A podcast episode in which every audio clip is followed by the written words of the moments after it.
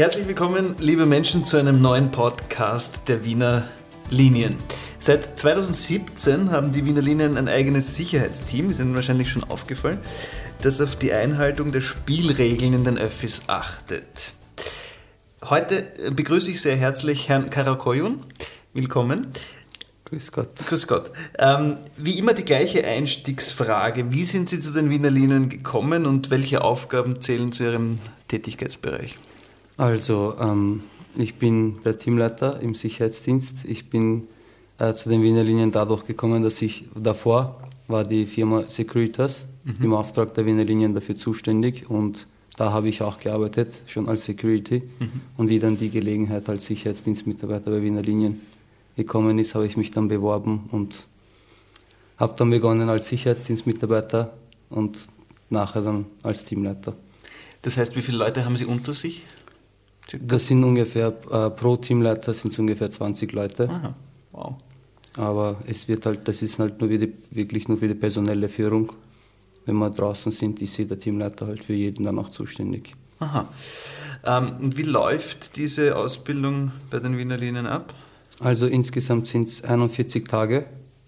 Davon sind äh, die ersten 20 für den Sicherheitsdienstmitarbeiter direkt. Dann hat man ein Abschlussgespräch. Mhm. Den muss man halt positiv absolvieren. Mhm. Danach hat man 14,5 Tage. Da ist der erste Hilfekurs und Eisenbahnaufsichtsorgan dabei. Mhm. Wenn man den auch positiv absolviert hat, äh, hat man dann ungefähr 6,5 Tage eine praktische Einschulung direkt draußen mit unseren Einschülern. Und danach ist man schon dabei und arbeitet schon. Können Sie vielleicht skizzieren, wie so ein typischer Arbeitsalltag aussieht? Also wir haben einen Stützpunkt, mhm. Äh, wo die Mitarbeiter beginnen und ihren Dienst auch dort beenden. Dort fassen sie ihre Westen aus, die Funkgeräte, Bodycams, dann melden sie sich zum Dienst an mhm. und man bekommt jeden Tag ähm, einen Bestreifungsbereich mhm. und hat auch jeden Tag einen anderen Kollegen. Mhm. Und dann geht man einfach auf den Bestreifungsbereich. Bestreifungsbereich. Mhm. Mhm. Ähm, das wäre eine Frage von später gewesen, aber weil Sie es schon angesprochen haben, Bodycam, das ist neu. Das heißt, wo, wo, die haben Sie am Kopf oder? Nein, das haben Sie direkt auf der Stichschutzweste. Aha, und damit mhm. können Sie sozusagen 360 Grad filmen oder was? Nicht unbedingt, das hat einen 160 Grad Winkel. Aha. Und da kommt es nicht auf die Größe an, wie groß jetzt der Sicherheitsdienstmitarbeiter selber ist oder der Gegenüber, das nimmt halt in allen Richtungen in 160 Grad Winkel auf. Und das wird nicht die ganze Zeit aufgenommen.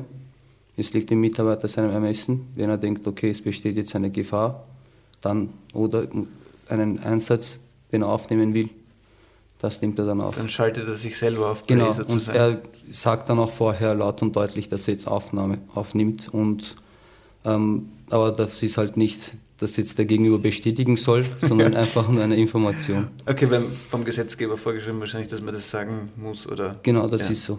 Okay. Das, man muss das halt sagen. Ja. Und ja. Weil Sie auch gesagt haben, Sie sind zu zweit mit wechselnden Partnern. Mhm. Die Wiener Linien sind da sehr offen. Nein, ähm, warum immer zu zweit? Es geht halt äh, primär darum, dass einer von die zwei, der halt der Konfliktlöser ist, der deeskaliert, der das Konflikt löst und der andere ist halt für die Umfeldsicherung und das Kontakt über den Operator mhm. äh, zuständig ist und darum, da geht es auch hauptsächlich mehr darum, dass sie eben nicht auf sich allein gestellt sind und dass unbeteiligte Fahrgäste bei bestimmten Situationen nicht dazugezogen werden. Mhm. Was sind denn die häufigsten sogenannten Vergehen in den Öffis? Also ähm, 2018 waren es knappe 12.000 Fahren in U-Bahn-Stationen. Das sind Skateboardfahrer, Rollerfahrer, Fahrradfahrer, mhm. alles was halt fährt, wird gefahren. Ja. Bis auf Auto und äh, Moped hatten die auch schon. Wirklich? Dann ähm, Hunde ohne Maulkorb und Leine mhm. haben wir sehr oft. Und eben äh, Bettler haben wir auch sehr oft. Das wäre eh auch gleich die nächste Frage. Die sogenannten sensiblen Personengruppen, wie man das so schön sagt oder auch nicht schön, ähm, betteln und musizieren. Ich habe das Gefühl, dass die Wiener Linien einen guten Umgang haben, sprich es wird jetzt wahrscheinlich, gibt es da Grenzen, also weil grundsätzlich wenn, sieht man das ja immer wieder und das finde ich auch okay, weil das gehört auch zu einem, ich meine, das ist meine Meinung, aber es gehört auch zu einem Stadtbild dazu. Ähm, ab wann ist die Grenze erreicht, wo Sie einschreiten? Also wir schreiten sofort ein, Aha. weil da geht es nicht um das Betteln oder um das Musizieren. Das Ding ist, äh, dass die Fluchtwege versperrt werden Aha. und im Fall einer Evakuierung sitzen die dann dort und die Leute treten einfach drüber. Das ist ganz normal, das sieht man überall auf der Welt, ist das so. Wenn ja. die Fluchtwege versperrt sind, die Leute schauen nicht, ob da jetzt wer sitzt oder nicht, weil jeder versucht sein eigenes Leben zu retten und rennt einfach los. Und darum geht es, dass die Fluchtwege nicht äh, gesperrt werden und bei den Musikanten ist es halt so, dass sie dann in der U-Bahn mit ihren Instrumenten herumgehen und die Fahrgäste, die Mehrheit der Fahrgäste ist davon, äh, beschwert sich und fühlt sich belästigt. Deswegen müssen wir da auch einschreiten. Aber sind Sie auch in der U-Bahn? Fahren Sie dann, weil die Sicherheitsdienstmitarbeiter fahren in der U-Bahn mit. Auch mit okay. Ja, in der Nightline fahren sie mit, äh, gegebenenfalls Straßenbahn auch. Und sprechen sich die Teams dann untereinander ab? Natürlich. Sagt, da auf der Kettenbrückengasse, da war gestern wieder der ja, XY. natürlich, man kennt ja mit der Zeit ja. das bestimmte Klientel und man weiß, wer wo sitzt. Und die wissen, das ist ja umgekehrt genauso. Ja. Wenn sie dann halt die roten Westen sehen, ja. dann gehen sie auf, stehen sie auf und gehen selbstständig. Das ist, passt zu einer Zusammenarbeit. Das ist genau, die Stadt funktioniert. Man genau. arbeitet zusammen auf der ganzen Linie. Oft reicht schon, dass sie sich nur die Weste anziehen, am fernen Bahnsteig erscheinen und Genau, dann stehen die sie auf und ziehen sich die wissen zurück. das schon, ja. was sie falsch gemacht haben und gehen schon. Und ähm, je nach Bericht sozusagen, wenn jetzt, ich nehme jetzt ein Beispiel vielleicht, weil es in aller Munde war, jetzt, ohne es zu wissen, Praterstern ist vielleicht ein höheres Aufkommen notwendig. Das ändert sich regelmäßig oder wie? Genau, jede Woche werden halt Statistiken geführt, okay. nicht nur von uns, auch von anderen Referat und dementsprechend werden dann die Prioritätenlisten erstellt. Gibt es ähm, kreative Ausreden? Was hören Sie da so alles, wenn etwas nicht eingehalten wurde? Naja, beim Hunde ohne Maulkorb ist es halt. Das, das ist halt, eh nichts. Ja, das hört man auch oft, aber viele wissen es und sagen, ja, ich fahre eh zum Fressnapf, ich fahre eh einen Maulkorb kaufen. Und das ja. hört man dann. Ich fahre gerade zum falschen Automaten. Ja, ja. Genau, genau. So, so eine Ausrede ist das ungefähr. Mhm. Und Sie haben jetzt eher von so, ähm, okay, Skateboardfahrer, Fahrradfahrer etc. gesprochen. Was machen Sie, wenn es brenzlig wird, wenn jemand gewalttätig oder betrunken oder wie geht man damit um? Dürfen Sie überhaupt wie Polizei zum Beispiel einschreiten oder wenn Sie da Recht, Wir haben äh, rechtliche Grundlagen, wo mhm. wir mehr machen dürfen, aber die erste Priorität ist immer deeskalieren. Und das ist auf vier Stufen aufgebaut. Immer nur, das heißt immer deeskalieren, deeskalieren und deeskalieren. Halt reden, reden, reden. Mhm. Und wenn es irgendwann nicht mehr geht, haben wir dann andere rechtliche Grundlagen, womit wir einschreiten können. Die Sie uns aber hier jetzt nicht verraten wollen. Die hört man dann in der Ausbildung. Verstehe. Das heißt, wenn Sie sich bewerben wollen, liebe Menschen, tun Sie das. Auch Frauen natürlich. Weil natürlich, wir immer das natürlich. Thema haben, dass, ähm, dass die Wiener Linien noch immer in vielen Bereichen männlich dominiert sind. Hier ausdrücklich wieder Liebe Frauen, bewerben Sie sich, dann können Sie vielleicht bald, haben Sie vielleicht bald so einen charmanten Chef. Ähm, was tun Sie, wenn Gäste sozusagen nach deeskalieren, deeskalieren, deeskalieren, überhaupt keine Einsicht zeigen oder aggressiv werden? Was macht man dann? Also das Erste, was man macht, ist ein anderes Team zur Unterstützung zu holen. Ähm, eben, sie haben die Bodycam. Manchmal hilft es auch, wenn man mhm. einfach nur die Spiegelfunktion der Bodycam verwendet. Mhm. Das ist quasi, dass mhm. sie sich selber sehen und dann nimmt man noch nicht auf. Das hilft auch öfters. Oder dann direkt die Aufnahme selber hilft und wenn es gar nicht geht, dann müssen wir halt die Exekutive holen. Ah ja.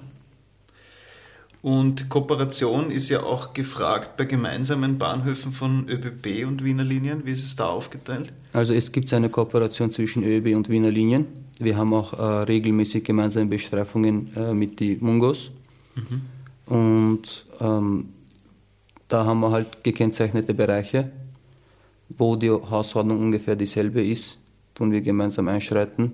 Die äh, Leitstellen haben auch Kontakt, falls jetzt äh, hast du mal einen Praterstern, mhm. die ÖEB Securities ähm, Hilfe benötigen. Dann, und wenn wir dort sind, dann ist es halt leichter, wenn wir dann direkt mithelfen, als dass sie jetzt eine Unterstützung von drei, vier Stationen anders erwarten. Ja. Noch eine kleine Frage zu den Bodycams. Sie haben eh schon viel ges gesagt dazu, aber wie ist das jetzt zum Beispiel angenommen, Sie schalten jetzt ein Dann gelingt die Deeskalation aber trotzdem. Ähm, was passiert mit dem Material? Löschen Sie das selbst oder muss das dann auf der Nein, Kamera? kein einziger Mitarbeiter hat ähm, Einsicht auf die Aufnahmen. Mhm. Das, ist, ähm, das wird 48 Stunden lang gespeichert. Falls Situationen sich ergeben, wo die Polizei eingeschritten ist und eine Videoauswertung angefordert wird, Mhm. wird das natürlich gemacht. Ansonsten löscht sich das 48 Stunden später. Ah Ja, okay.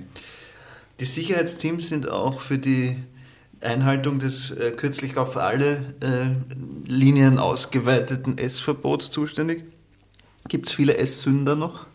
Also 2019 waren es bis jetzt 113, wenn man das jetzt bei den Millionen täglich Also so bin ich ein bisschen stolz auf die wenig. Wienerinnen Ja, und Wiener. Die. Leute halten sich wirklich sehr Ja. daran. Also kann man eigentlich von einer gelungenen Aktion sprechen. Ich finde ja auch, ich habe das in einem anderen Podcast auch schon mal gesagt, dass man sich 20 Minuten oder wie lange eine Fahrt durchschnittlich dauert, wahrscheinlich kürzer, ja durchaus auch einmal zusammenreißen kann.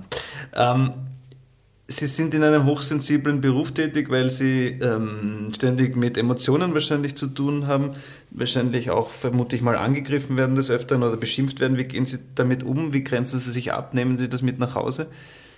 Also ähm, viele, viele der Mitarbeiter wissen, dass das nicht persönlich gemeint ist, sondern einfach nur die, wenn sie beschimpft werden, nur die Uniform beschimpft werden oder andere Sachen, dass, man, dass die Leute halt auf die Uniform angehen und nicht dem direkt persönlich. Und falls wirklich einer dann halt so sehr sensibel wird und nicht mehr kann, dann hat die Wiener Linien eh ein Sozius, das sind ähm, Mitarbeiter, die eine psychologische Einschulung haben, die, ich- die dich dann halt äh, psychologisch unterstützen. Und die dann weiterhelfen. Genau, ja. Herr Karakoyon, vielen Dank für Ihre Zeit. Dankeschön. Gerne. Und Ihnen, liebe Menschen, vielen Dank fürs Zuhören. Das war's schon wieder. Mein Name ist Manuel Robey. Kommen Sie gut durch die Stadt.